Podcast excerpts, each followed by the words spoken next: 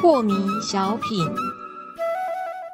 张讲师您好，有一位听众朋友，他想请教讲师，他说啊，讲师记得您在前几集的节目中曾经说过，真理只有一个，就算是九十九分，差一分都不算真理呀。